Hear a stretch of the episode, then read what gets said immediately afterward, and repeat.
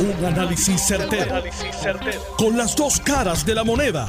Donde los que saben no tienen miedo a venir. tienen miedo a venir. Esto es el podcast de Análisis 630 con Enrique Quique Cruz.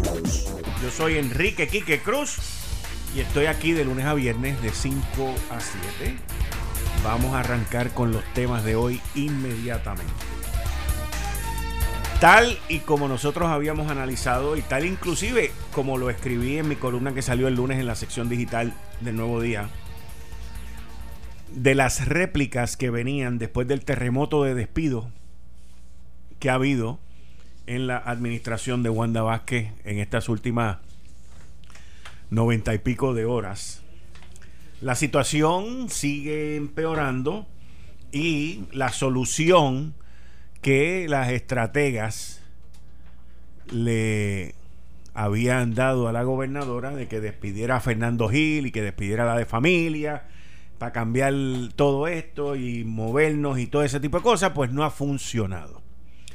Todavía, por lo menos que yo me haya enterado en los últimos minutos, Carlos Acevedo todavía no ha hablado, que es una pieza clave en todo esto. Y si habla, pues creará otra serie de réplicas en todo lo que está ocurriendo en este gobierno. Esta, mis queridas amigas, amigos, continúa siendo una crisis. Ya hoy está en su quinto día. Quinto día. Sábado, domingo, lunes, martes y miércoles. Cinco días de crisis y todavía el actor principal de todo esto no ha hablado que es el ex director, el comisionado, excomisionado de manejo de emergencias. El secretario de Estado, que tiene mucho que ver con todo esto, también permanece en silencio. Yo hablo hoy sobre él y hago una comparación en términos gerenciales y de poder con Raúl Maldonado. Y le digo a Raúl, si me está escuchando, que disculpe si le molestó la comparación, pero la realidad es que hay un parecido en términos del aglutinamiento de poder en una persona. ¿Qué es lo que ha ocurrido con el secretario de Estado Elmer Román? Principalmente cuando Elmer Román no tenía conocimiento de seguridad, no tenía conocimiento de correr el departamento de seguridad y Déjame ver qué dice aquí. Habló, habló en Noti1 el secretario de Estado y Radio Isla. Sí, lo que pasa es que esa gente no viene en este programa a hablar. Yo entiendo todo eso. Sí, sí, sí, sí, sí. Pero no viene en este programa. Usted se fija que todos vienen por las mañanas, este tipo de cosas. Pero a, aquí, que by the way, ustedes saben que los trato con respeto.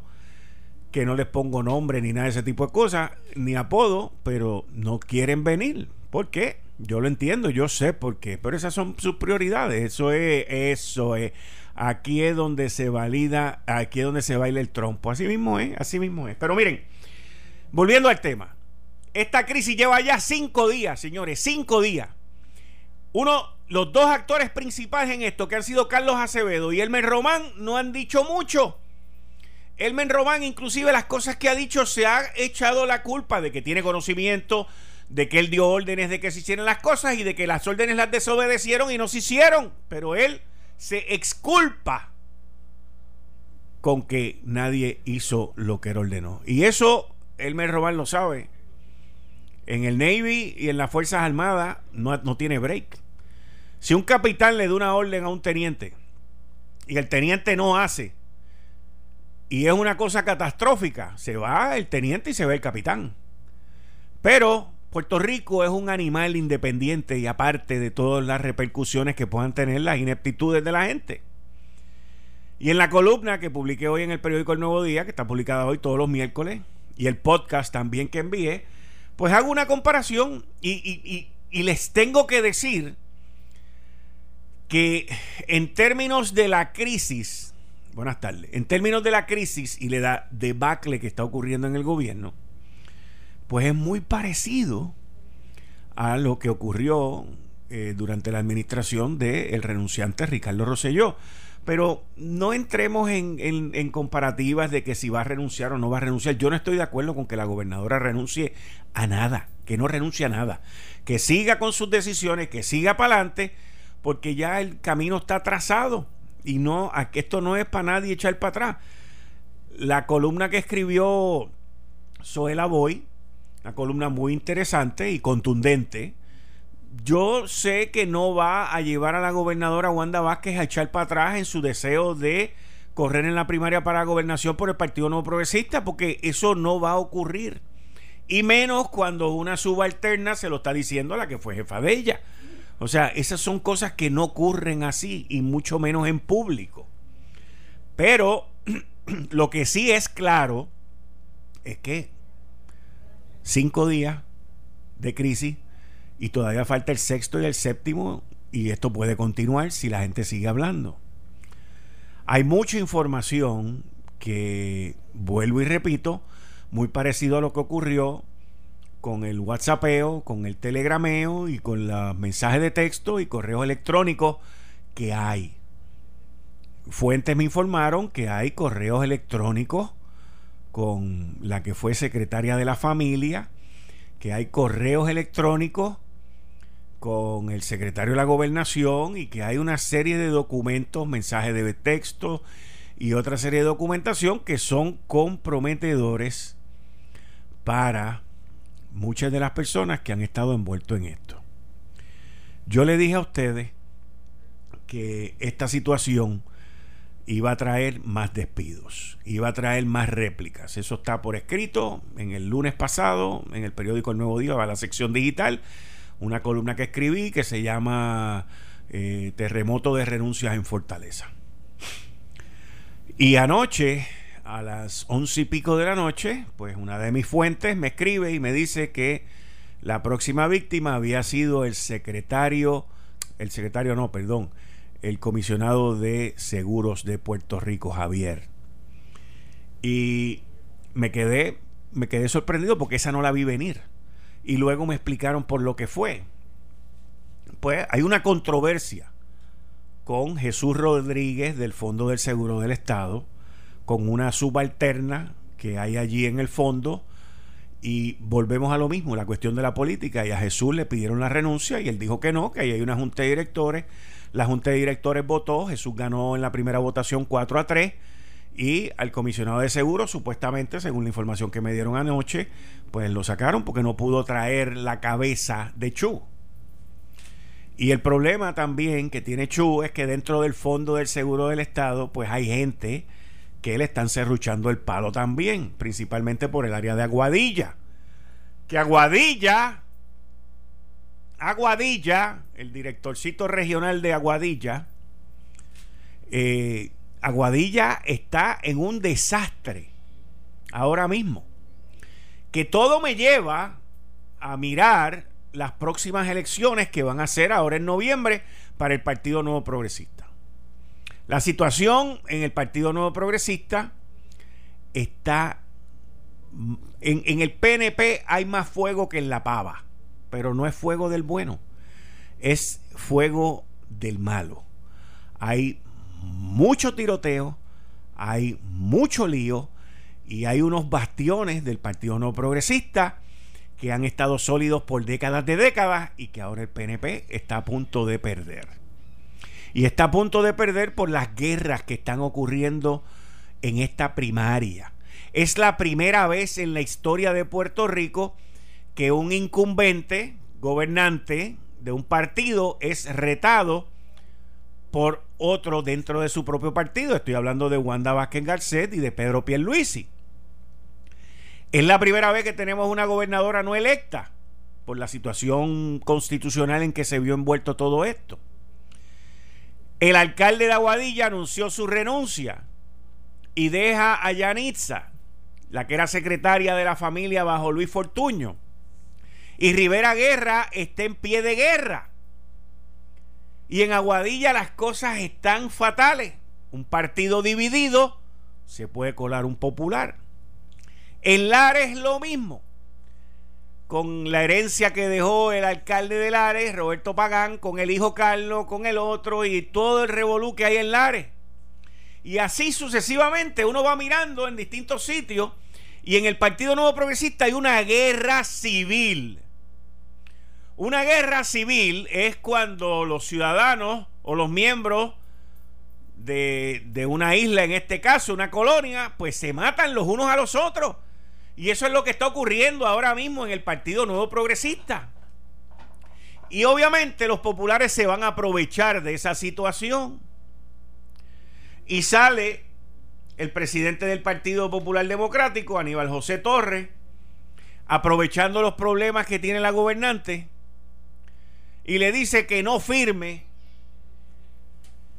que no firme el código electoral y la consulta de estatus. Imagínense, Aníbal José, ya Santa Claus y los Reyes Magos se fueron, el único que te queda para pedirle eso es al Cupido de San Valentín. Porque no haya más nadie a quien pedirle eso. Aníbal José hace ese pedido sabiendo, sabiendo que el código electoral es un proyecto de Tomás Rivera Chats. Un proyecto que él estudió, analizó y que el mismo Aníbal José estuvo aquí y está de acuerdo con una con la gran mayoría del código electoral. Y yo personalmente creo en que hay que hacer unos cambios en el código electoral, señores. Ya está bueno del mantengo. Ya está bueno. Aquí no hay chavo para mantengo. Aquí hay que hacer cambios grandes en el código electoral. Y al igual que también creo que debe haber una consulta. Y si los populares no quieren la consulta, pues que hagan lo que han hecho siempre, boicotearla. Ya está. Porque lo de ellos es la indefinición. El chico paralizado. El que no se hagan las cosas ni que se definan las cosas, aun cuando ellos bajo el Estado Libre Asociado de Puerto Rico están sin ningún tipo de estatus. Sin ningún tipo de estatus. Sin ningún tipo de poder. Sin ningún tipo de vergüenza. Y ese es el problema que tiene el Partido Popular Democrático. Pero quiero que tengan algo bien claro. El Partido Popular Democrático, con el revolú y la mogolla que tienen, con el desastre ideológico que tienen, pueden ganar las elecciones en noviembre del 2020. Y todos los PNP que me están escuchando, y todos los que no creen en el Partido Popular Democrático, e inclusive todos los populares de derecha que creen en la unión con los Estados Unidos, pues despierten, despierten, despierten. Porque el Partido Popular y, el, la minoría izquierda del Partido Popular Democrático puede ganar las elecciones. Y ustedes dirán que yo estoy exagerando. Y ustedes dirán que eso no va a pasar. Pues miren, cuando uno escucha a Juan Dalmao, candidato a la gobernación por el Partido Independentista puertorriqueño, decir que si él gana las elecciones, gracias a Dios que no tiene oportunidad, que él va a traer asesores de Cuba y de Venezuela. Eso fue lo mismo que hizo Chávez, by the way. Chávez importó más de 16 mil médicos cubanos y por ahí lo siguió trayendo gente de Cuba y hoy Cuba es el quien corre el aparato de seguridad de Maduro y quien mantiene el control allí. Cuando uno oye a esta gente, uno, a uno se le paran los pelos. Cuando uno ve el llamado de lo que quieren hacer mañana. Yadiel Molina, uno de los catchers, uno de los peloteros más grandes que ha tenido Puerto Rico. Eh, yo no tengo problema con que se queje, yo no tengo problema con que vayan y griten y marchen y todo, pero me, me preocupa por dónde va esto y por las razones que va esto las razones por las cuales va esto.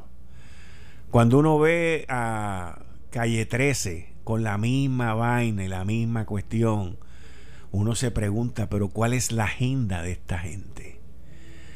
Es una agenda de romper con la ley y el orden. Es una agenda de que aquí se va a hacer lo que yo diga y se acabó. No podemos vivir en una isla así. No podemos. Y habrá gente que los apoye. Pero yo espero que la que la que la, la cordura sea la que domine esto y no volvamos a caer porque es que no vamos a volver a caer en el verano del 2019. En el verano del 2019 la gente estaba molesta, estaba harta y querían que se fueran y lo hicieron de manera pacífica, pero esta gente están buscando situaciones donde pueda haber violencia y eso es lo más que a mí me preocupa. Eso es lo más que a mí me preocupa de todo esto. Y entonces uno ve ese tipo de situación y, y uno se pregunta, o sea, ¿a dónde es que nos quieren llevar? ¿Qué es lo que quieren lograr con esto? Uno escucha a cuatro mozalbetes por ahí que si Wanda renuncia, la gobernadora no debe de renunciar jamás, jamás, jamás. La gobernadora tiene que seguir al mando y cumplir con el mandato constitucional. Y seguir para adelante y se acabó. Y que siga para la primaria y si gana en la primaria fantástico y si pierde en la primaria pues también. O sea, aquí definitivamente que hay unos movimientos separatistas financiados por Venezuela, que es quien único tiene el dinero. Y fíjense que todos estos movimientos vuelven a la marcha y vuelven a crecer según va subiendo el peso del petróleo. El precio, el precio del petróleo. Es interesantísimo. Yo siempre he dicho, de hace muchos años, desde la época de Chávez, yo decía, pues si lo único que tenemos que hacer para que Chávez no pueda estar jorobando por ahí es buscar la manera de bajar el precio del petróleo. Porque sin el precio del petróleo ellos no tienen dinero para estar jorobándonos la vida a nosotros aquí. Eso es así de sencillo. Eso es así de sencillo. Pero no podemos apartarnos de los procesos constitucionales y los procesos democráticos que han regido en nuestra sociedad por los últimos 60 años, 65 años y los mismos que van a seguir rigiendo nuestra sociedad por los próximos 50 o 60 años más. Y uno se da cuenta cuando la gente empieza, no, porque la constitución hay que enmendarla. No, señor, la constitución aquí no hay que enmendarla. Porque el que quiere enmendar la constitución es porque quiere acomodarla a sus intereses. Y no a los intereses de la mayoría. Por eso es que yo tampoco estoy de acuerdo con los populares que dicen, no, porque vamos a crear una asamblea constituyente. Yo no necesito que nadie me represente. Yo no necesito que nadie hable por mí. Yo no necesito que nadie piense por mí. Las asambleas constituyentes eran allá cuando los perros se amarraban con longaniza, ya no. Y nosotros tenemos que ser muy cuidadosos, señores. En Venezuela decían que nunca iba a llegar allí lo que llegó. No, hombre, no. Aquí hay mucho poder, aquí hay mucho billete. Y hoy es una de las naciones más pobres que hay en el mundo. Que los que hablan igualito que los de aquí, igualito que los de aquí, que hablan igualito que los, de, que, los que corren Venezuela, ¿de qué dependen? De un narcoestado. ¿De qué dependen? Del saqueo. Han agarrado a Venezuela y la han destrozado un país que tiene los minerales, el petróleo, tiene todo, todo, y lo que han hecho ha sido saquearla. Los que hablan igualito que los de aquí. Igualito. Igualito. Y nosotros no podemos permitir que eso ocurra aquí en Puerto Rico. He estado visitando varios clientes, no míos, pero gente con las cuales estoy hablando, y debería de darle vergüenza a la Comisión Estatal de Elecciones el que ustedes tengan un proceso de aprobación de anuncio tan lento, tan lento. En año de elecciones, la Comisión Estatal de Elecciones no debería de ser un estorbo para que el gobierno u otras dependencias se anuncien pidiendo esto, lo otro. Allí como que hay gente que no le interesa que eso se mueva y le pido al presidente de la Comisión Estatal de Elecciones, y, quiero que estemos claros, no, a mí esto no, yo no tengo nadie así, pero es lo que oigo en la calle. Y le pido al presidente de la Comisión Estatal de Elecciones y a los tres comisionados, brother, muévanse. Que con ese dinero es que le pagan a ustedes también. Muévanse. Bueno, continuando con los temas. El PNP está envuelto en una guerra civil el PNP hay un tiroteo de sicarios brutal. Y en estos cinco días ya hay cuatro víctimas. Cuatro víctimas. Víctima número uno, Carlos Acevedo, que todavía no ha hablado. Víctima número 2, la secretaria de la familia Andújar. Víctima número 3, Fernando Gil. Víctima número 4, Javier, el comisionado de seguro. Y la gobernadora nos dejó saber hoy que no descarta la salida de más funcionarios de su administración. Gobernadora, ah, son cinco. ¿Quién es el quinto? No. ¿Ya lo sacaron? No, a Chu no lo han tocado todavía. Ese puede ser el quinto. Sí, pero todavía no. Pero fíjate, al que deberían de sacar no lo han sacado. Desde hace más de dos años. Bendito. Vamos a dejarlo ahí porque después dicen que es que yo tengo las cosas personalmente ocupadas. no, hombre, no, ese no es, no, no, déjenlo quieto que ese tipo está repartiendo contratos, ese se va ya mismo. Mario Porrata, el de Por la Piedra, que está aquí a las 4, de 4 a 5, eh, dice que ya mismo, pero ya es muy tarde. Quiero que sepan que ya es muy tarde. Ya ha hecho tanto daño que ya dejen que llegue el verano que nos las vamos a ver negras con la luz. Escuchen lo que les estoy diciendo. Estamos, estamos dominando todos estos días porque hace frío, porque las temperaturas están bajas, porque el, el clima nos está ayudando. Pero la crisis energética que hay en la Autoridad de Energía Eléctrica es brutal. Si usted le mete 5 grados más al día, si nos viene una ola de calor, yo les voy a hablar a ustedes de los apagones selectivos que vamos a ver. Yo les voy a hablar a ustedes. Anótenlo ahí, se los dije hoy, 22 de enero. 22 de enero del 2020. 5 grados más. Y vamos a ver cinco pueblos apagados por dos horas y después prenden eso y apagan cinco más y cinco más y cinco más. ¿Ok? Y el proyecto de New Fortress, que se suponía que estuviese ya hace un año, un año, todavía no está. No han cobrado una sola penalidad.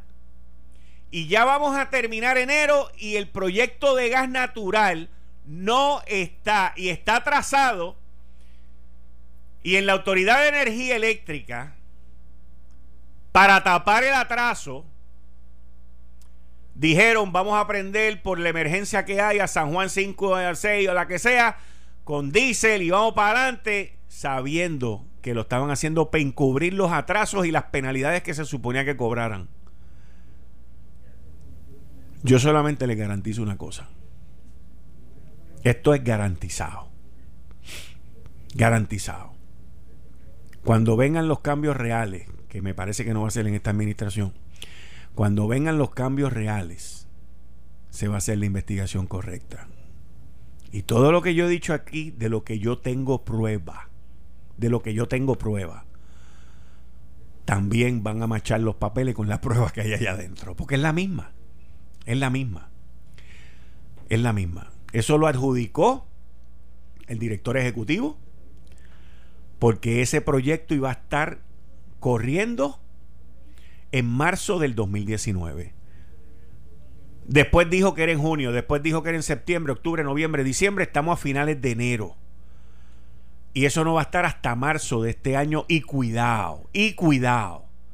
Están atrasados, no cobra penalidades. Puerto Rico está gastando el diésel más caro que existe. Estamos en una crisis que no la estamos viviendo por el frío que estamos viviendo en esta isla. Pero cuando llegue el calorcito, va a llegar oscurecido. El calorcito viene con la oscuridad. Y por ahí viene la temporada de huracanes. Estamos a cinco meses de la temporada de huracanes. Casi tres años después del huracán María. Ese es el Puerto Rico que estamos viviendo, señores. Ese es el Puerto Rico que estamos viviendo. Regreso en breve. Eh, estás escuchando el podcast de Noti1. Análisis 630 con Enrique Quique Cruz. Yo, estoy loco por oír la opinión de ustedes de todo esto que ha ocurrido en Puerto Rico. Eh, así que bienvenido a Ronnie Jarabo y al licenciado Alfredo. Buenas tardes, Quique. Un placer estar aquí contigo y con Alfredo y con todos los amigos de Análisis 630. Y mis saludos a, Tomás Rivera Chat si está escuchando en este momento. Buenas tardes, Kike, Ronnie, amigo que está aquí, a Tommy si nos está escuchando. El personal de la emisora y obviamente al rey de la tarde, que es la gran audiencia que te hace el número uno en este horario, todos los días. Este es el primer programa de la radio puertorriqueña y eso no hay quien lo discuta. Bueno, Jarabo. Diga usted. Cuéntame. ¿Cómo tú has visto todo esto que ha transcurrido desde el sábado para acá? Esto, esto ha sido un terremoto más grande que el del 7 de enero. Así que estamos en las réplicas de todos los efectos secundarios. Eh, y creo que es un momento incómodo para la gobernadora de Puerto Rico. Eh, hoy esa página 33 del, del, periódico Nuevo Día tiene dos columnas, una es la tuya, eh, que dice que este es el Raúl Maldonado. Desde el punto de vista de, Wanda. Eh, sí, el despido de una persona que tiene conocimiento de muchas cosas internas dentro de un gobierno. si alguien le aconsejó hacer eso, la aconsejaron mal. Eh, independientemente de los méritos de la cuestión, de si estaba justificado o no estaba justificado. ¿Cuál fue la verdadera razón? Los, gobernantes no tienen que dar las eh, razones ni explicaciones eh, sobre por qué pierden la confianza en una persona que ocupa un cargo de confianza que es de libre remoción, ¿verdad? Pero cuando las circunstancias y el contexto te obligan a explicar, pues ahí es que se complican los problemas. Y obviamente Fernando Gil, el exsecretario del Departamento de la Vivienda, está defendiendo eh, su imagen, su integridad eh, ante los medios, eh, defendiendo su nombre, como dice él, porque no quiere que haya malos entendidos y porque la manera en que lo despidieron o le pidieron la renuncia esas renuncias que se piden y están aceptadas antes de que se escriba la carta, eh, pues no era la más adecuada o digna o apropiada, entiende él con, mucha razón.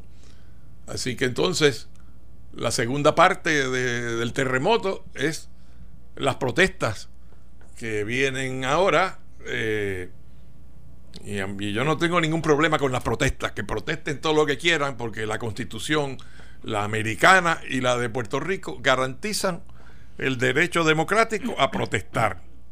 Lo que no se puede hacer es desordenar, romper el orden, subvertir el orden, coger de excusa la negligencia de alguien o de algunos para entonces no solo protestar y marchar y quién sabe si actuar en forma violenta, que sería inexcusable, sino además pretender lo insólito, que es que renuncie la gobernadora.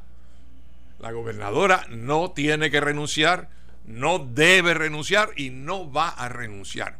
El gobernador que renunció no renunció por las protestas. Yo no me canso de repetirlo, a ver si se le entra en la, a, alguna gente en la mente. Renunció por la amenaza de residenciamiento. esa gente es difícil que entre el entendimiento, ¿sabes? Pero es que se han creído que porque haya marchas multitudinarias, como las hay en muchos países del mundo, y los gobernantes no renuncian.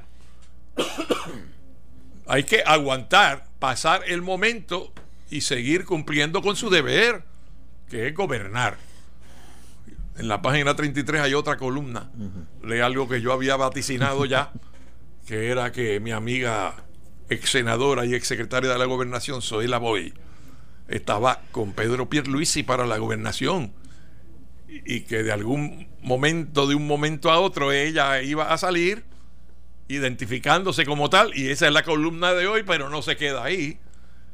Le pide a la gobernadora que recapacite y que retire la candidatura y que vuelva a la posición original de meramente administrar por el resto del tiempo del mandato que tenía el, término del gobernador que renunció.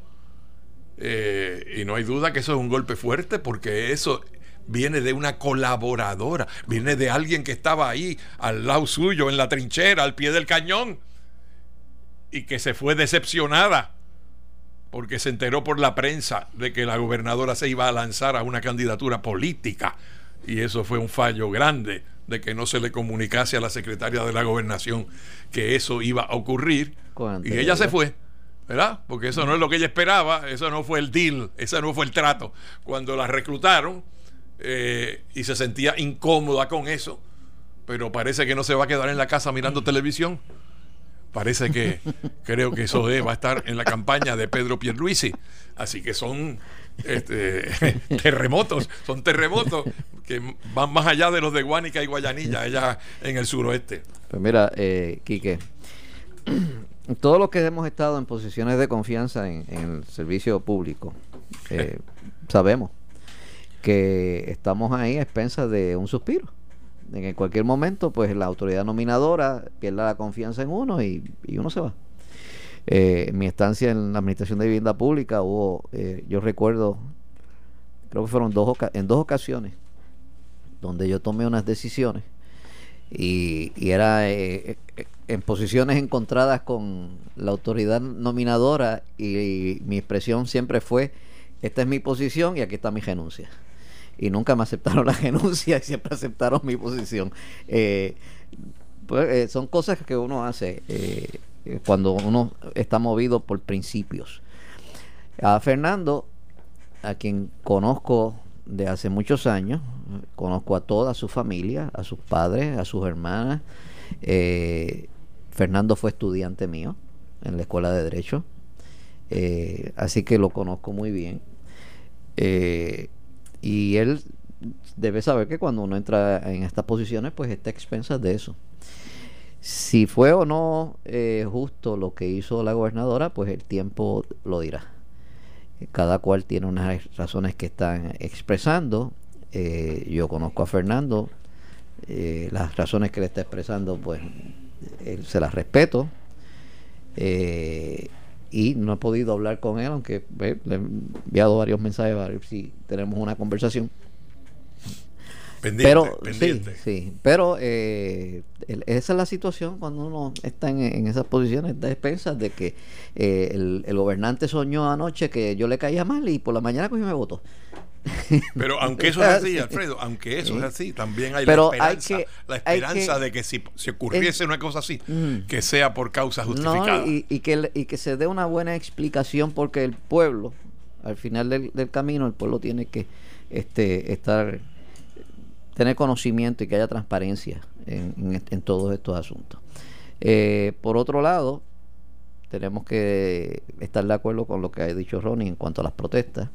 Eh, eso es un derecho constitucional. Es la primera enmienda de la Constitución, de la libertad de expresión.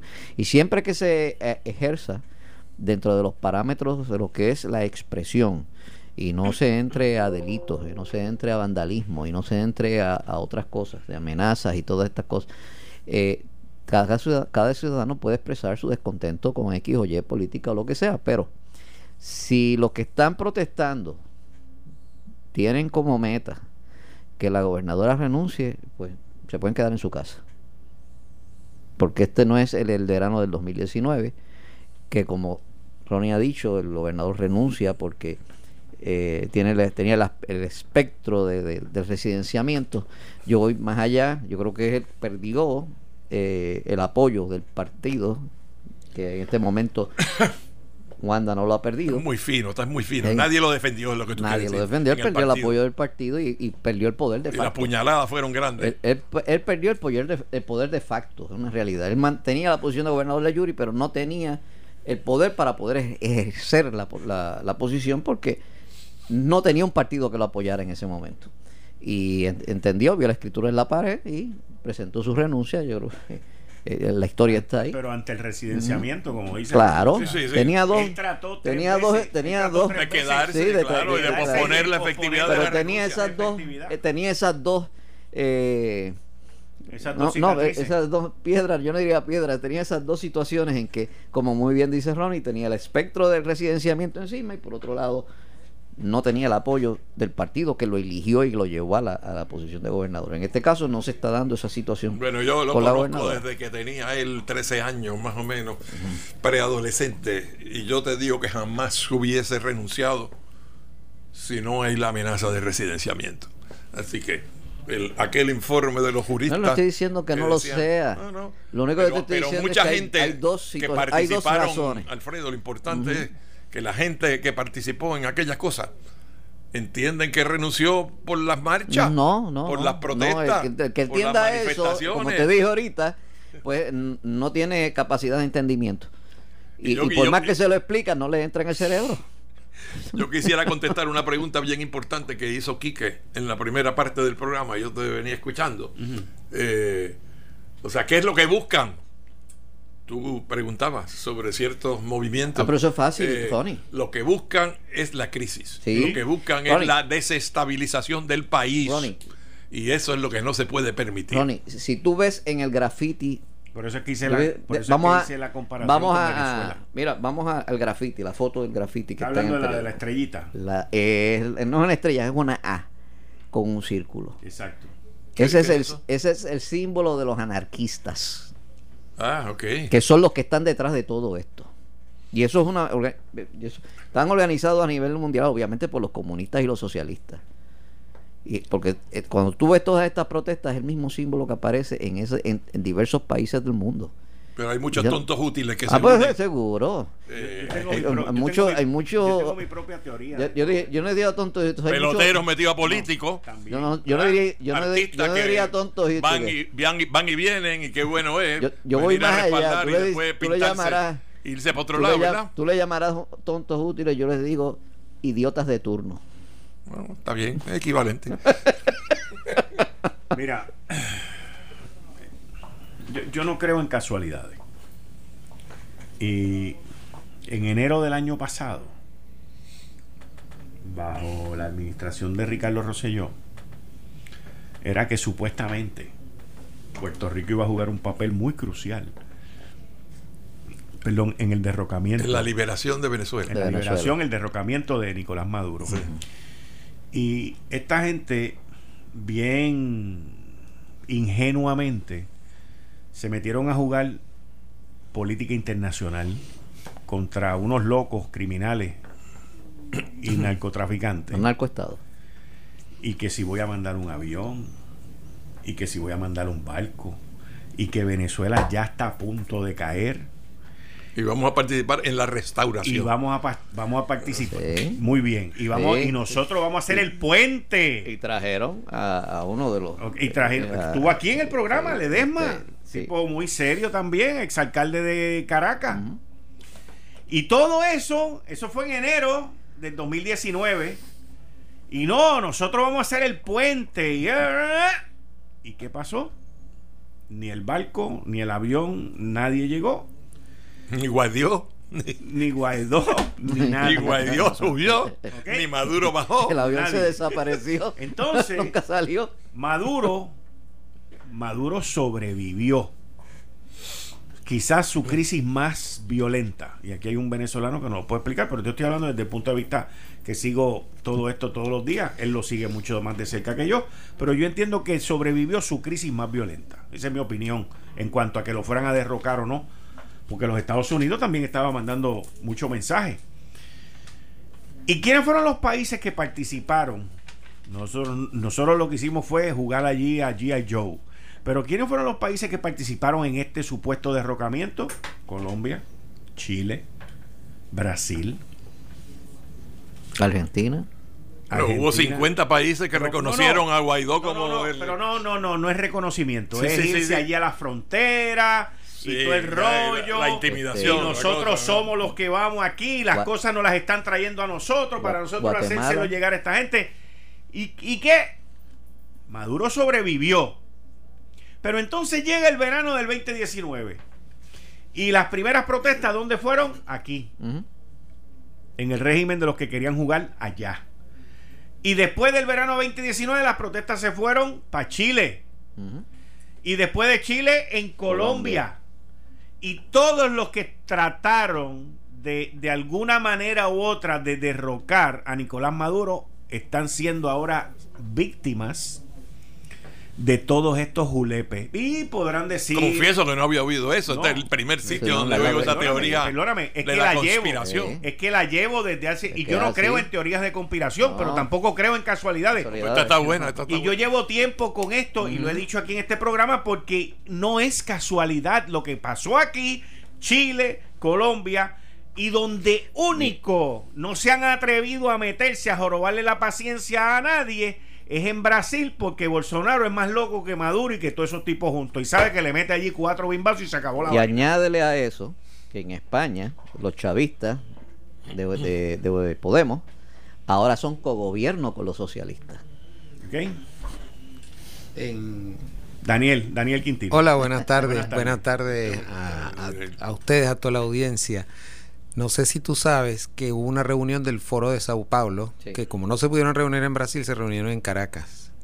Y entonces ahí le hicieron loas a todas esas cosas que ellos creen. Y una de las partes del discurso de Diosdado Cabello fue que brisas del, de- del Libertador y de la patria bolivariana van a soplar por América Latina.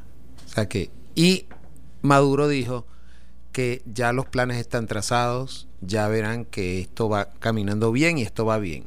Y ahí está. Ve. Bueno, ni Cuba pudo exportar la revolución, ni Maduro podrá exportar el chavismo. Yo entiendo Eso- que Cuba sí la pudo exportar, no, porque no. le exportó a No, Venezuela. exportó a No, no, Venezuela. Y a Nicaragua. Eso- esas son Y ahora situaciones mismo- históricas totalmente Y ahora mismo se metieron en el gobierno de España y, y se- No, de la no. mano de Pedro Sánchez, que ahora la gente está descubriendo que él no es socialista, que en realidad es comunista. Ah, pero y Sánchez entonces es comunista, sí, de verdad. sí, no. sí. A torcido, a torcido. pero no- Oh, no nos desviemos por ahí, Tienes porque- que, tienes que, te- ponte, ponte a buscar para que tú veas a ver si Felipe González está de acuerdo con lo que está haciendo Pedro Sánchez. Bueno, De todos modos, el, el punto mío es que estas cosas no han ocurrido en un No. vacío. Y cada uno de los que fue en contra de Maduro han ido cayendo y no están en sus posiciones anteriormente. Macri ya no es presidente de Argentina. Piñera, el de Chile, está a punto de salir también con él. Y, y Chile cambió. Chile ya no va a ser lo mismo que fue por las últimas tres décadas. Puerto Rico, mira lo que nos pasó. Eh, Le viene una asamblea constituyente a Chile. a Chile le viene una asamblea constituyente. O sea, eh, esto, y, y tú sabes, y esto se va a ir poniendo peor, y la culpa, hasta cierto punto, hay gente que no puede estar de acuerdo conmigo, pero la culpa de lo que está pasando en Latinoamérica con todos estos movimientos populistas y todo este tipo de cosas, si los Estados Unidos no acaba de intervenir, eh, se va a poner peor porque ya Maduro lo dijo, lo entrevistaron hace poco, yo vi la entrevista, ya la economía de Venezuela está echando para adelante. ¿Por qué? Porque el precio del petróleo ya va a cerca de 70 y si el precio del petróleo sigue subiendo, Venezuela va a seguir teniendo dinero para controlar sus masas allí y para exportar su ideología. Y los Estados Unidos tienen que buscar la manera de intervenir allí y terminar con esto Ah. ya y se acabó. O sea, Ah. aquí no hay más nada porque la, desta- la desestabilización es para la región completa. Y Hablamos ahora el embajador de Cuba va a ser miembro del Consejo de Ministros allá en Venezuela. Ven, mira. O sea, Bueno, ha- hablamos después de noviembre. Bueno, el eje cubano-venezolano está claro desde hace años, ¿verdad? Así que yo, en lo que no estoy de acuerdo con la teoría de la conspiración, es que sea una situación de miedo y que se le achaquen más poderes a Maduro de lo que verdaderamente tiene en cuanto a las posibilidades de influir en toda la región y, de desestabilizar a todo el mundo. Hay que estudiar cada caso. Cada caso tiene sus peculiaridades. Y entonces, eh, yo que obviamente soy anti-Maduro, pero no veo con buenos ojos que sea la intervención militar de Estados Unidos la llave para resolver todo esto. ¿verdad? No Así otra, que, no hay bueno, otra. bueno, pero vamos, a hablarlo más vamos a adelante. verlo. Voy a una pausa, regreso en breve. Eh, Estás escuchando el podcast de Noti1. Análisis 630 con Enrique Quique Cruz. Se han ido ya cuatro personas y la situación continúa eh, poniéndose... Y Trump no se va.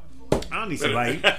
Y la situación Sí, continúa... el, el 20 de enero del 2025. Y la situación continúa poniéndose difícil. Está bien optimista. Yo espero que no. Vamos a dejar Pero estamos, más tarde. estamos a un año de que tome posesión el nuevo presidente, Pídele a- el que salga electo. en el Pídele a la 2020. Virgencita de la Caridad. Vamos, vamos, vamos, vamos, acá, acá, acá. Dejen a Trump tranquilo, que eso vamos a hablar después. Eh, se han ido ya cuatro eh, miembros de, de esta administración en menos de 100 horas. Eh, la gobernadora dijo hoy que no descarta la salida de más funcionarios en la administración. Y hay una guerra civil en el Partido Nuevo Progresista. O sea, que hay un tiroteo. ¿Con quién tú estás? ¡Eh, ¡Pa! Y ya, afuera. O sea, Tan mal está la cosa. así de mala está la cosa. Bueno, Pedro Pierluisi no podía quedarse callado ante la oportunidad que le brinda los rumores de que fue un factor en la voluntad de la gobernadora el hecho de que Fernando Gil hubiese públicamente endosado a Pierluisi para la gobernación. Y entonces es obvio de que dentro de esa situación que tú describes, el candidato va a decir, no persigan mi gente.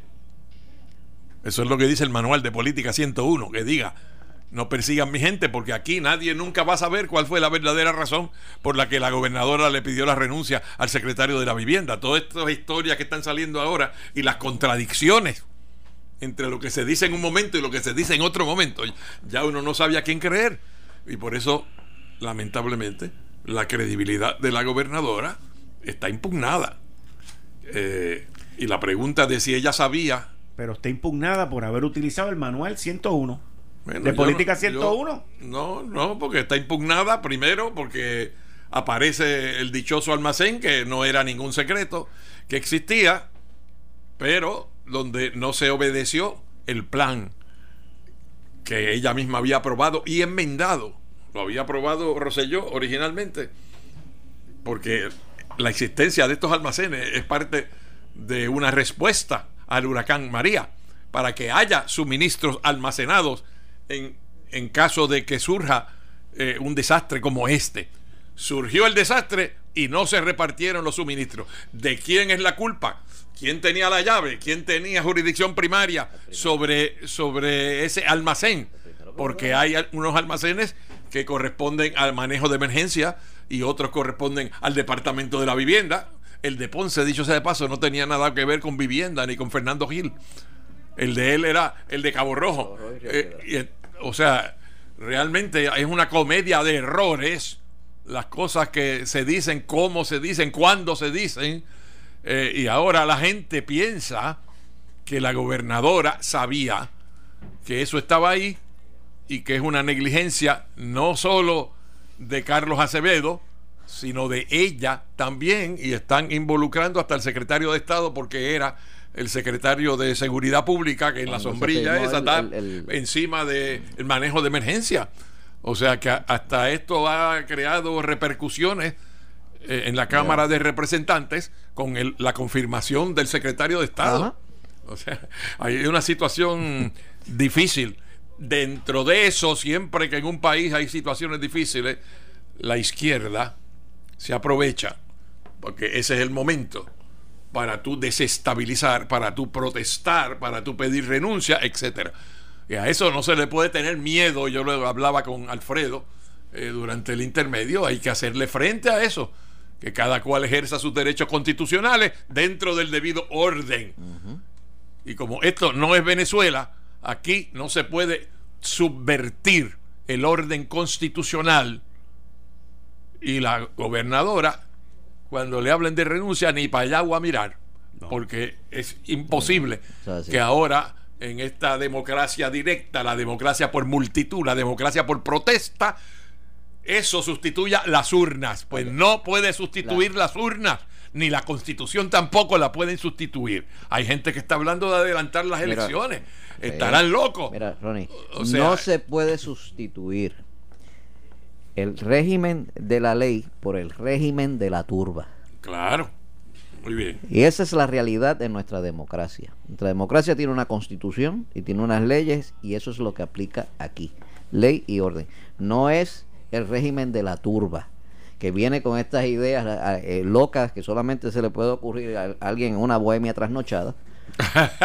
de venir con que se adelantara elecciones y que se las elecciones son el primer martes después del segundo del primer lunes, del mes de noviembre. Punto y se acabó cada cuatro años. usted va ese día y ejerce su derecho al voto y vota porque usted le dé la gana.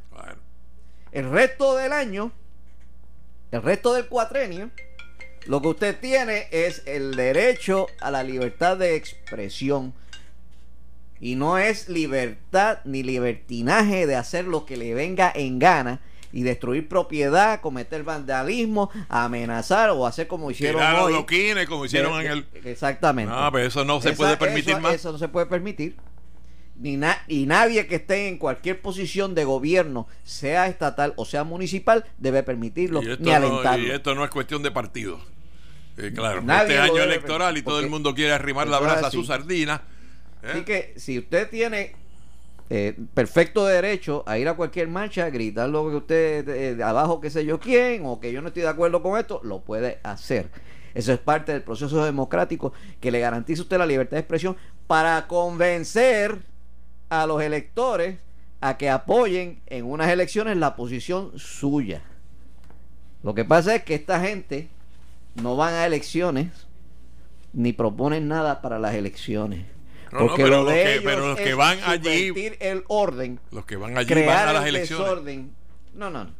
Eh, eh, los comunistas esto no, no ellos saben que no, van porque pierden que no todos los que van ahí son comunistas lo de ellos es tomar el poder por la fuerza o, a base del engaño y la mentira. Acuérdate que una de las cosas que, más daño le hizo a Ricardo Rosselló es que en los pueblos en los pueblos había gente piqueteando y marchando había de todo. y eran que habían votado por él. Había de y entonces los legisladores del PNP miraban eso veían sus electores con letreros pidiendo la renuncia de Ricardo Rosselló. Lo que yo te estoy hablando aquí, Lo que yo te estoy hablando aquí son de esos comunistas que andan los agitadores, los agitadores. Que, muchos dijeron que los comunistas se murieron con la Guerra Fría, eh, al final de la Guerra Fría, en buste. Siempre estuvieron ahí, se escondieron como ambientalistas o socialistas, o, mutaron o se camuflajearon.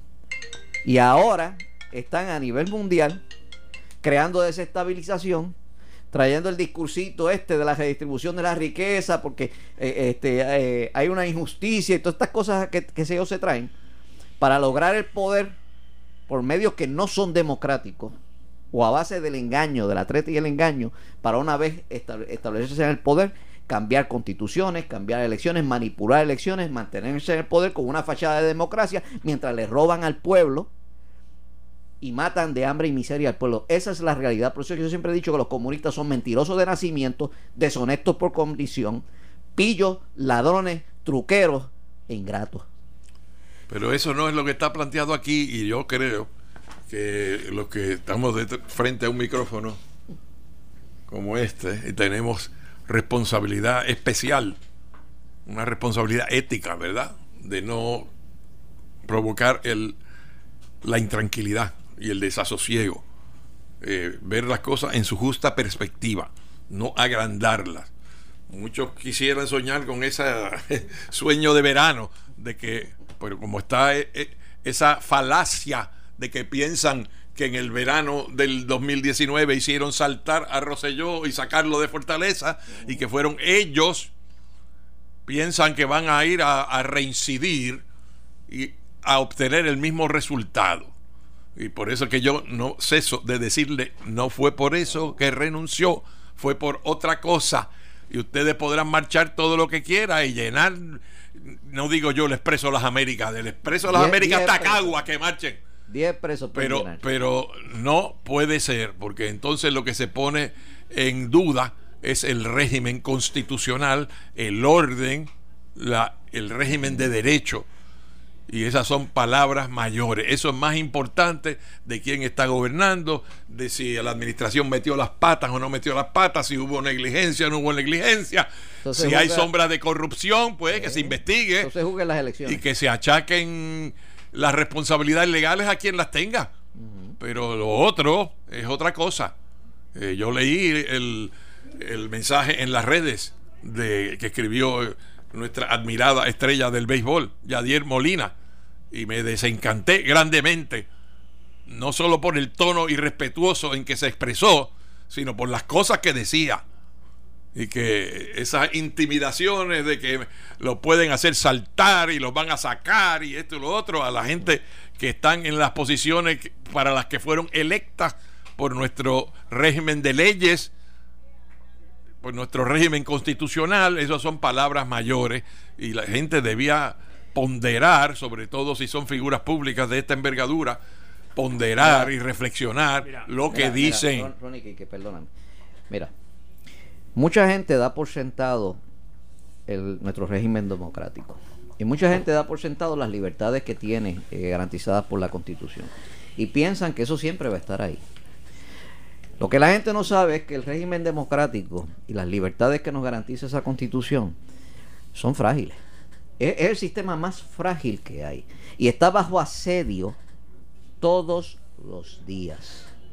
Y nadie que vive en una democracia y vive en este régimen de libertad que tenemos debe dar por sentado nada. La libertad y la democracia hay que defenderla todos los días de aquellas personas que quieren hacerse del poder para beneficio propio y establecer dictaduras y regímenes totalitarios y todas estas cosas.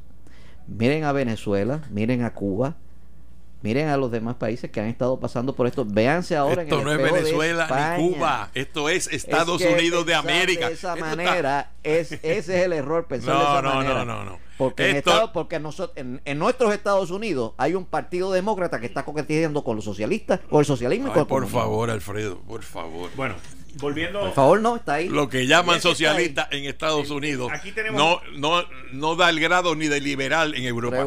no digo yo de socialista. Aquí tenemos un problema. Ajá. Eh, ¿Uno nada más? Sí, es uno nada más. Ah, bueno. Es uno, honestamente, es uno nada más. Es uno nada más porque el problema estriba en lo que tú dijiste, Ronnie, de que un grupo de artistas, un grupo de deportistas, y un grupo de personas que tienen una capacidad económica mayor que el resto del pueblo entienden que fueron los catalíticos en lo que ocurrió de la renuncia. Ah, catalíticos sí. Catalítico yo le acepto porque catalítico es lo que acelera una reacción, pero, no es la causa. Pero exacto, la causa. Que fueron la causa en la renuncia de Ricardo Rosselló. Yo creo que ellos son los titanes de la llanura. Y, que ellos fueron los que provocaron el, el cambio de gobierno y la renuncia de él. Y tú, todos aquí reconocemos y sabemos, y que en mi opinión, by the way, el que mantuvo la mano firme diciéndole si tú no renuncias te voy a residencial fue Johnny, Mendes. El presidente de la Cámara de Representantes. De la Cámara, que es el que le toca iniciar el proceso. Entonces, por otro lado,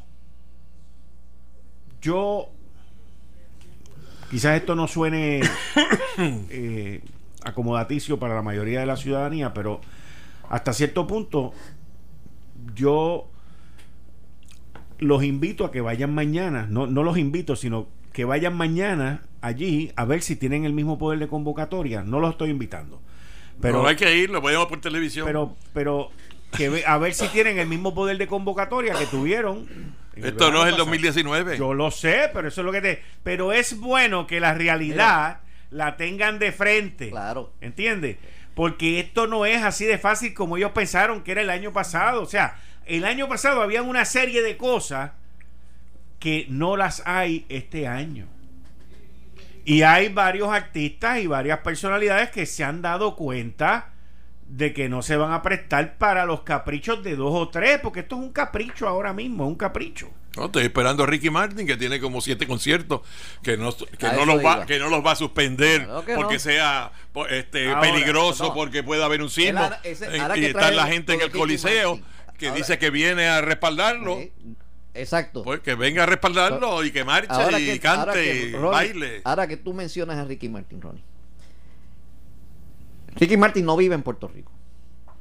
Tiene una casa aquí. en Dorado, pero. tiene una casa, pero no vive aquí. Pero, Esa es la realidad. Va y viene, va y viene. Ok, vamos al otro. el terremoto fue el 7 de enero. Estamos a 21 de enero. O 22. 22 de enero. Y todavía no ha venido, a ver. Ha ido Ricky Martin a ver a la gente en Guánica. Su fundación que coge millones de dólares de nosotros, del bolsillo de nosotros, de los contribuyentes puertorriqueños, ¿cuánto ha aportado para esta, para esta gente allí en, en, el área sur, oeste? ¿Ah?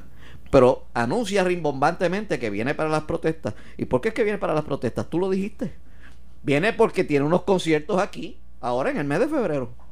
En las primeras, dentro de dos semanas él tiene unos conciertos aquí. A eso es lo que viene. Y se aprovecha para montarse en la ola esta creyendo que es una ola y lo que es un mero marullo para ver para, nuevamente ponerse como ponerse de moda para que la gente vaya a sus conciertos eso es todo. Los conciertos están vendidos. Yo tengo una gran admiración por Ricky Martin no, no, Se, confundan yo sí tengo una gran admiración por él como artista.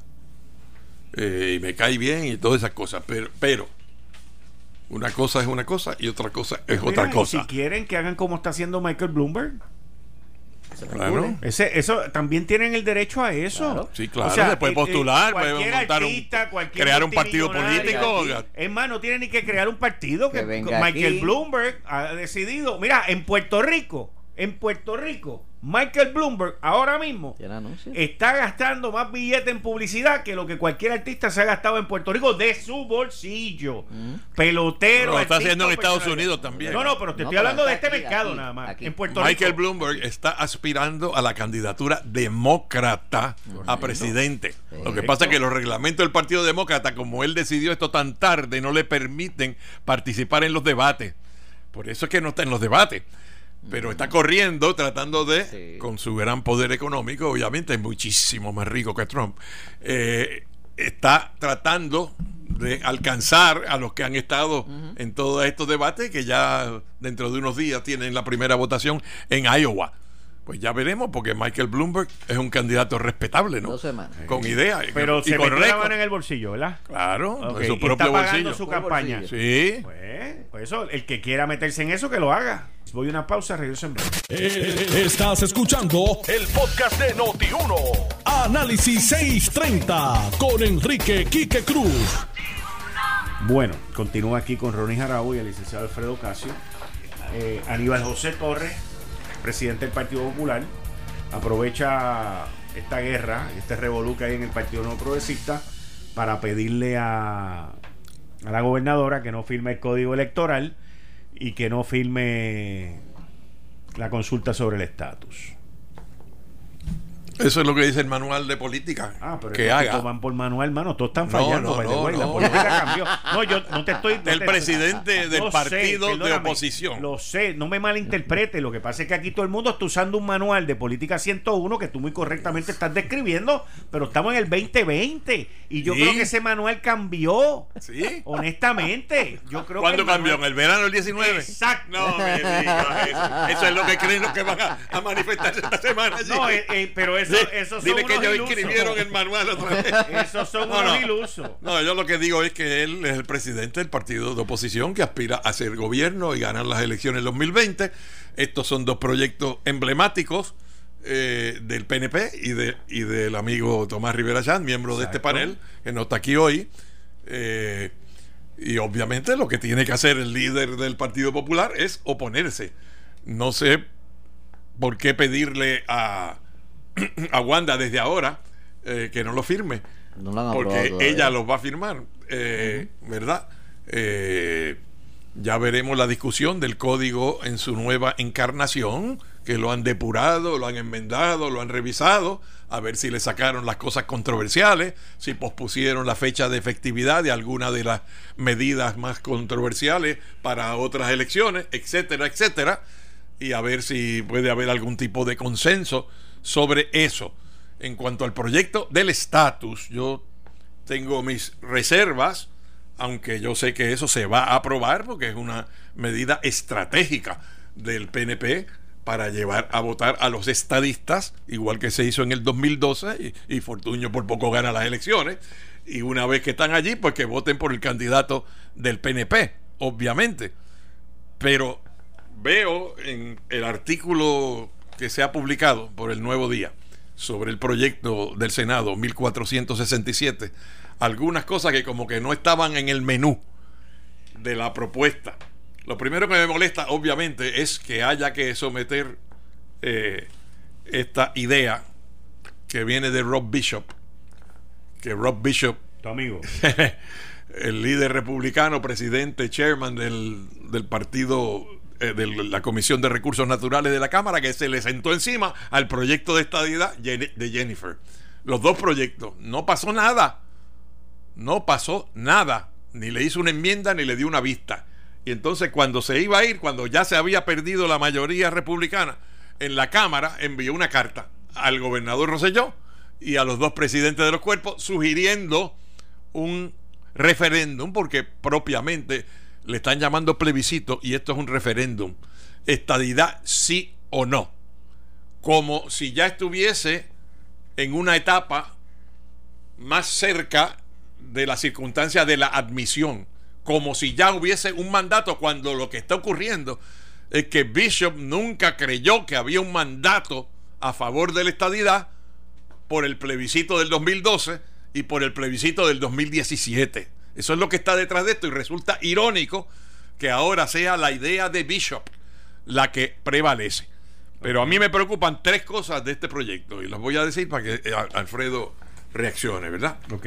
Una es una es que eh, esto claro es hijo del mismo padre, ¿verdad? Y ya eh, eh, el amigo Tomás Rivera Chat había radicado un proyecto para la descolonización inmediata de Puerto Rico. Entonces este proyecto dice en su pregunta sobre el sí debe Puerto Rico ser admitido inmediatamente dentro de la Unión como un Estado. O sea, toda la vida el movimiento estadista en cada uno de los territorios y aquí han planteado que tiene que haber una transición hacia la estadidad para hacer unos ajustes económicos Ajá. y políticos. Aquí dice que es inmediatamente. Esto es como el, el- el- el proyecto de Darren Soto. Aquel era 90 días, la estadidad, y este es inmediatamente. Segundo, para hacerlo parecer un plebiscito, dice que el no, decir estadidad, no a la estadidad, dice que significa el rechazo a la unión permanente y un reclamo al gobierno federal para que, citan, reconozca inmediatamente la soberanía de Puerto Rico separada de Estados Unidos.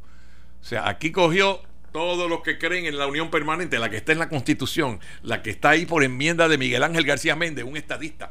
O sea, la visión de que el ELA, el territorio, la colonia, lo que ustedes quieran, es- está en unión con Estados Unidos. Ajá. Y de manera adopta el pensamiento, que yo sé que muchos lo piensan, que la única unión permanente es la estadidad. Y eso no es verdad. La unión permanente de la estadidad podrá ser irrevocable, pero no es la única forma de unión permanente. Que la otra forma tenga los defectos que tiene de la subordinación territorial y debería ser inaceptable, aunque te puedo anticipar que la mayor parte de los PNP que creen en la estadidad y la mayor parte de los populares que creen en la unión permanente, si no hay un cambio hacia la estadidad, aceptan la colonia antes que la independencia y antes que la soberanía separada de Estados Unidos. O sea, ¿por qué decir aquí que votar no es rechazar la unión permanente? Se le ve la costura, está demasiado cargando la mano otra vez, igual que todos los plebiscitos o referéndum que legisla el PNP, siempre cargan la mano a favor de la estadidad. No hay que cargar la mano, ponga ahí estadidad, sí o no, porque lo que estamos Ajá. buscando es un mandato sobre la Sí. estadidad. Sí. Pues chico, No hay pues que poner entonces más nada. no hay que poner más nada. No, ni la admisión. aquí no hay que poner explicaciones ni nada. Es un sí o un no y se acabó. Eso así lo vería yo. Yo también. Pues, y entonces coge, eh, y, y para hacerle difícil a los otros, a los que quisieran votar que no, hombre. le dice que, las- que la libre asociación es una forma de independencia tal y cual. Y, y- tres cosas. Y, de- y después, este, pues, el ELA no salió por ningún sitio. Y eso fue la posición del Departamento de Justicia, de que aunque fuera la colonia, aunque fuera el territorio, pues era parte de la legitimidad democrática del proceso, que a los que creen en eso les den la oportunidad de votar por eso. Pero aquí no aparece, porque la manera que define el no, la explicación que no tiene que estar ahí vuelvo a decir, esto es lo que debía ser estadidad, sí o no. Los populares dirán, esto es un engaño porque no nos van a dar la estadidad tal y cual, pero eso es parte de la campaña. Eso es parte de la campaña. Los que estén por el sí dirán es hora ya, después de ciento, 800 años que llevamos de territorio y subordinado y de colonia, y es verdad, es hora ya que nos den la estadía. Muy bien. Pero no le meta toda la carga adicional, ni tampoco diga que es inmediato, porque eso eh, falta a la verdad. Nadie va a admitir, y menos de inmediato, a Puerto Rico como Estado, con toda la tara y los gravámenes que tenemos ahora. Ahora más que nunca, estamos más chavados que nunca en cuanto a ese planteamiento. Especialmente por la manera que manejamos los almacenes. Bueno, eso es lo último. esa es la última velita en el bizcocho. La verdad que llueve y no escampa, porque es que siguen pasando cosas aquí que siguen dañando la imagen, la percepción de los puertorriqueños en Estados Unidos. Hasta el béisbol nos ha caído el escándalo del robo de señales. ¿Ah? Hasta, hasta eso. Yo no sé, esas son mis preocupaciones sobre este proyecto. Eh, yo creo que el PNP lo va a aprobar como quiera. Y lo, lo importante me parecería a mí que lo aprueben de la mejor manera posible. Que yo creo que la mejor manera posible, como dice Quique, lo más limpio. Estadidad sí o no, lo más sencillo, lo más directo. No hay que poner definiciones, no hay que todo el mundo sabe lo que es sí, todo el mundo sabe lo que es no. Claro. Bueno. O sea, yo no sé cuál es el temor. De, plantear la estadidad, porque si ustedes creen que la mayoría ya está a favor de la estadidad, pues está bien. Pues estadidad pues, sí o no. eso es lo que tú crees, pues ya. Bueno, eh, coincidimos, cuando tú, Cuando, tú le vas a pedir a una muchacha que si quiere salir contigo. Que le pides el sí. que le pides el sí. ¿ah? Tú pones todo ese rollo de definiciones. No, mira, sí, significa tal cosa, pero si me dices que no. Significa tal y tal cosa y tal y tal cosa. Hombre, no. Le vamos a cantar la, la, canción de Ricardo Arjona, que si me dice que sí o que me dice que no. Es el miedo a perder. Lo hace esto más complicado, no hace falta nada de eso. Es el miedo a perder y en esto no se puede tener miedo de perder. No se puede. Bueno, código electoral. Los populares van a salir y van a decir, si votas sí es que estás de acuerdo con Trump. Eso es lo que van a salir, lo van a decir. Eso es lo ¿Qué que tiene que ver esto con Trump? Eh, Trump no es Estados Unidos. Yo lo sé. Pero eso es lo que van a decir. Y ustedes van a decir, pues, si votan que sí, está votando a favor de la ciudadanía americana y de la igualdad de derechos y de la representación congresional y del voto presidencial. Eso es lo que van a decir ustedes. Y esa es la campaña. Pero, no hay que ponerlo en la papeleta. pero todo lo que tú has dicho es verdad. Pero no hay que ponerlo en la papeleta. Bueno, código electoral eh, y la posición que hoy eh, expresa el presidente del Partido Popular. Cuando uno está eh, en política, pues la credibilidad es algo que es como una cuenta de banco con la que tú vas girando cheques y tienes que siempre mantenerla. Que haya fondo. que haya fondo, seguro que sí. Y en esto, en el aspecto del código electoral, pues el Partido Popular está girando un cheque sin fondo. Porque en el pasado, desde Sila Calderón para acá, el Partido Popular rompió lo que era el consenso electoral. Y cada vez que han estado en el poder han estado haciendo enmiendas electorales sin consultar a las Los dos partidos han cometido el mismo pecado. Calma, te estoy hablando de Sila Calderón. Calderón. pero obviamente, por eso, es que, por eso es que te digo, el Partido Popular no tiene en este momento una fuerza moral ni una credibilidad para objetar lo que va a hacer ahora el PNP. No tiene los pecados del pasado no justifican los de ahora, ¿sabes? No es que, no, es que Yo me fui a confesar, yo me fui a confesar y confesé aquí es que, lo que cometí y lo que iba a cometer. Aquí es que tú te equivocas. No es que yo esté justificando lo que se está haciendo. Lo que estoy señalando es que el Partido Popular no tiene fuerza moral para levantar y criticar lo que en el La pasado falta de consenso. ha estado haciendo. Lo han hecho los dos. Eso y eso es así. yo lo he dicho públicamente. El consenso, aquí hubo consenso desde 1982. En el 83, allá. En el 83, cuando se hizo la ley. Y siguió el consenso hasta el año 2000. Del año 2000 para acá, desde Sila Calderón para acá, se rompió ese consenso. Y comenzaron unilateralmente a hacerse enmiendas sin tomar en consideración a las minorías que, que el partido que esté en mayoría viene a hacer los cambios y allá la mayoría es hora de regresar al consenso entiendo que sí que es hora de regresar al consenso pero el partido sería lo mejor que podría pasar si es que es posible si es que es posible y no estar en esta en este juego eh, político de campaña política, obviamente estamos en años de elección. Sí, lo que pasa es que se pasó el momento ahora donde se, se creía, al eh. Alfredo, ¿verdad? Para más que para Ujú. eh, explicación a lo se creía que se iba a poder lograr algún tipo de acuerdo. Y, y eso En se este malogró porque la dinámica, el código Sí, electoral. sí, por la dinámica La dinámica de eso. No, no, en lo otro no va a haber acuerdo. No, yo, lo, yo lo sé, yo lo sé. Ahora, la que, por lo que tú has leído del, del reportaje del periódico El Nuevo Día, la pregunta de la estadidad inmediata es la sugerencia que hizo el congresista Bishop. La pregunta que se No, debe no, hacer, no. Eso fue lo que él dijo. No. La pregunta que tiene que hacer si, si usted está de acuerdo que Puerto Rico sea admitido inmediatamente. Sí, no, el Estado. concepto de inmediato está añadido aquí. Nunca nadie habló de la admisión sí, inmediata. Bishop sí, sí. Yo lo recuerdo. Yo no creo. dijo, sí. No, señor. Cuando él estaba saliendo, le hizo No. el precio. Que esa era la, pre- la pregunta que se, había, que se tenía que hacer. No. Tú dices que eso choca con lo de la transición y qué sé yo qué más. Yo entiendo que no.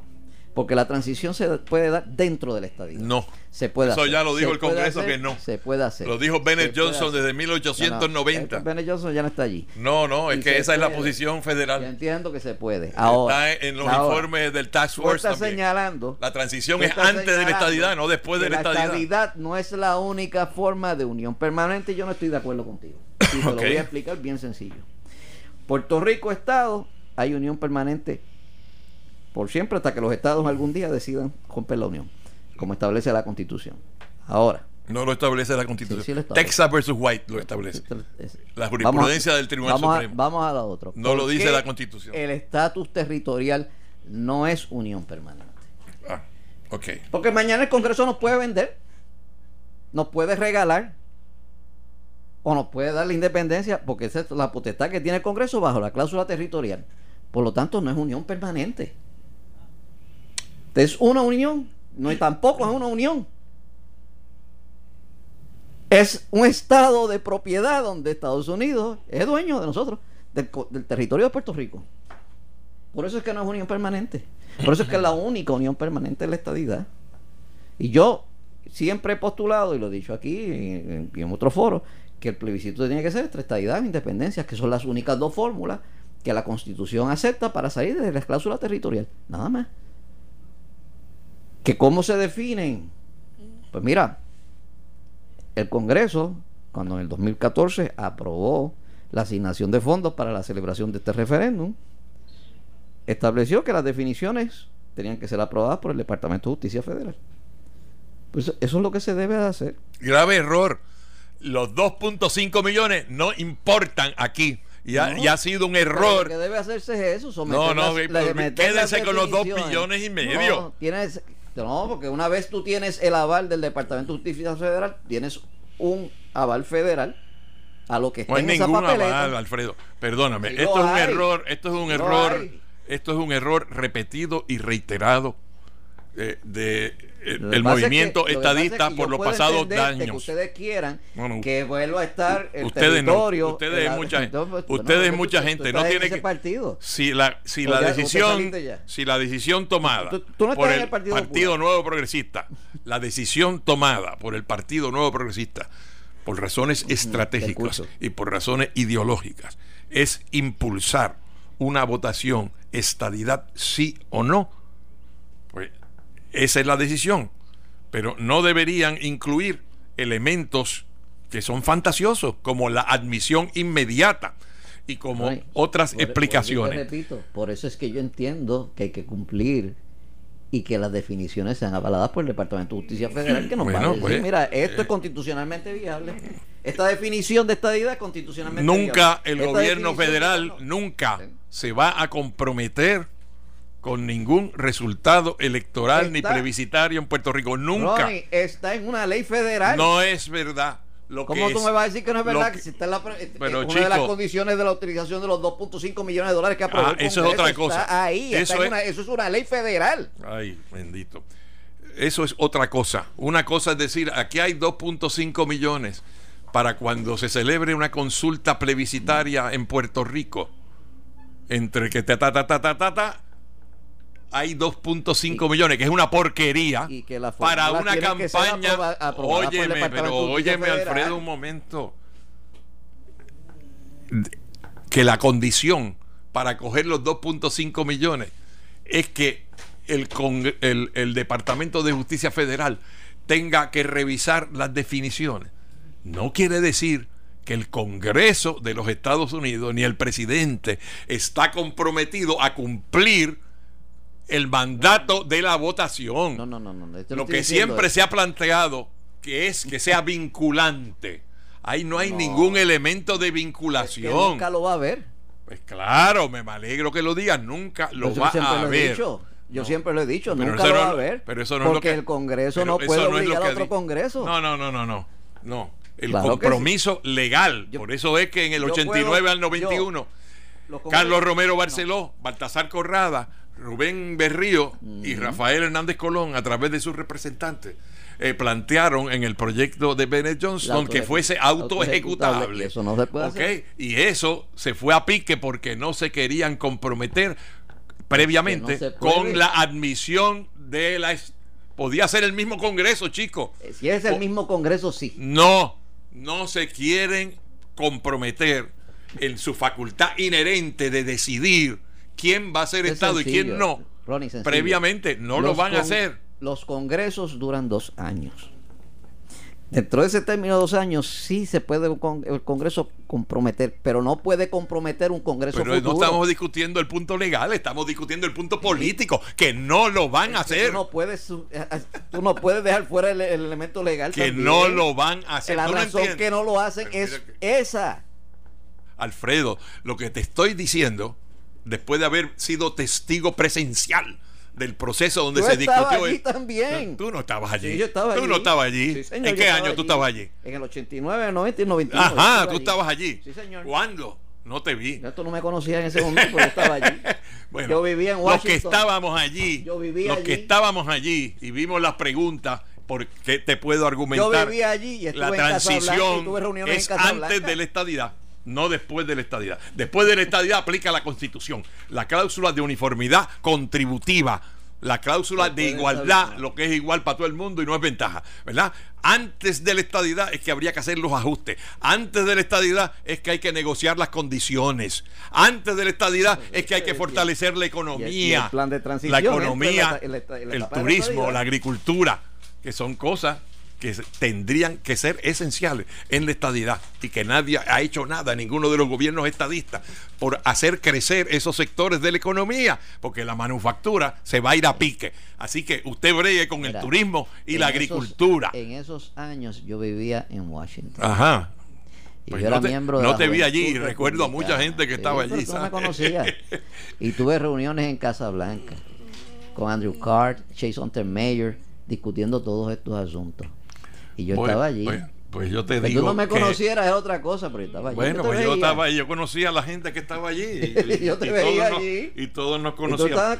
pero la verdad que eh, entiendo que este proyecto se debe refinar bastante para que realmente tenga el efecto eh, que se pretende que tenga y no cargar la mano.